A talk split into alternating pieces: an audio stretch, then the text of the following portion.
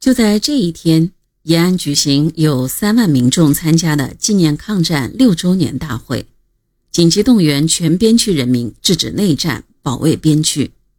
大会通过了反对内战通电。也就在这一天，周恩来和林彪抵达了西安。周恩来和林彪抵达西安后，即紧张地投入了制止内战的交涉和摸清胡宗南战略动向的工作之中。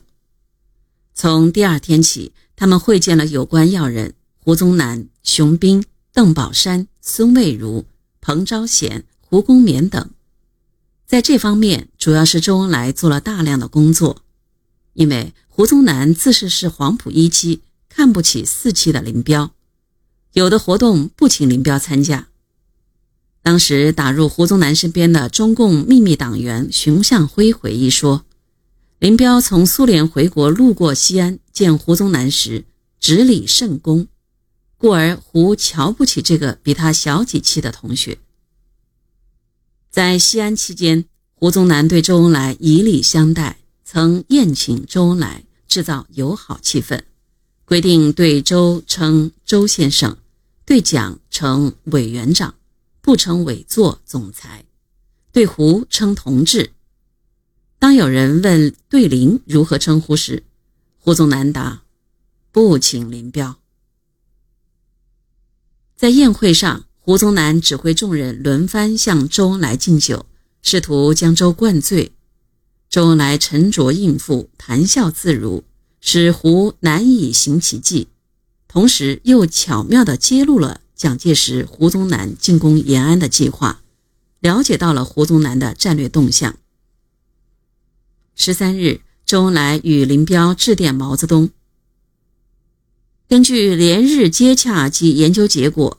蒋令胡宗南准备进攻尚未进入行动阶段，中央考虑戒备有必要，但延安民众大会通电刺激太甚，重庆、西安应暂缓印发。根据后来的材料来看，早在七月四日，胡宗南收到朱德揭露国民党军有进攻边区意图的电报后。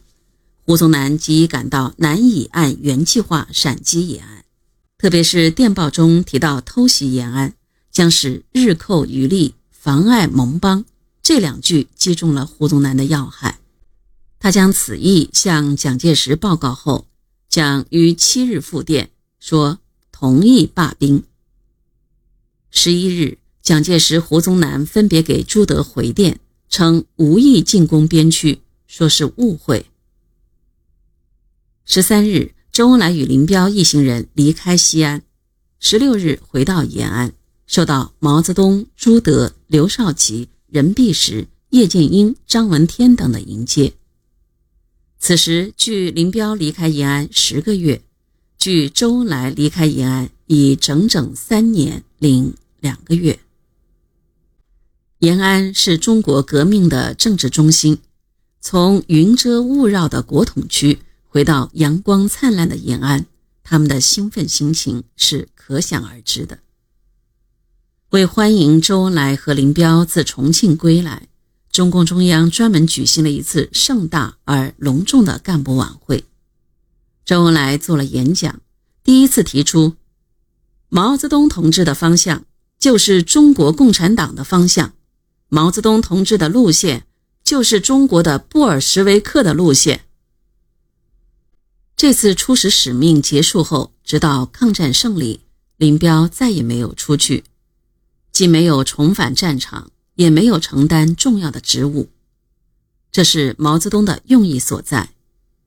毛泽东在延安储备了大批高级干部，其中也包括林彪。一方面参加整风学习，统一思想；一方面休息，养精蓄锐。一旦天下有变。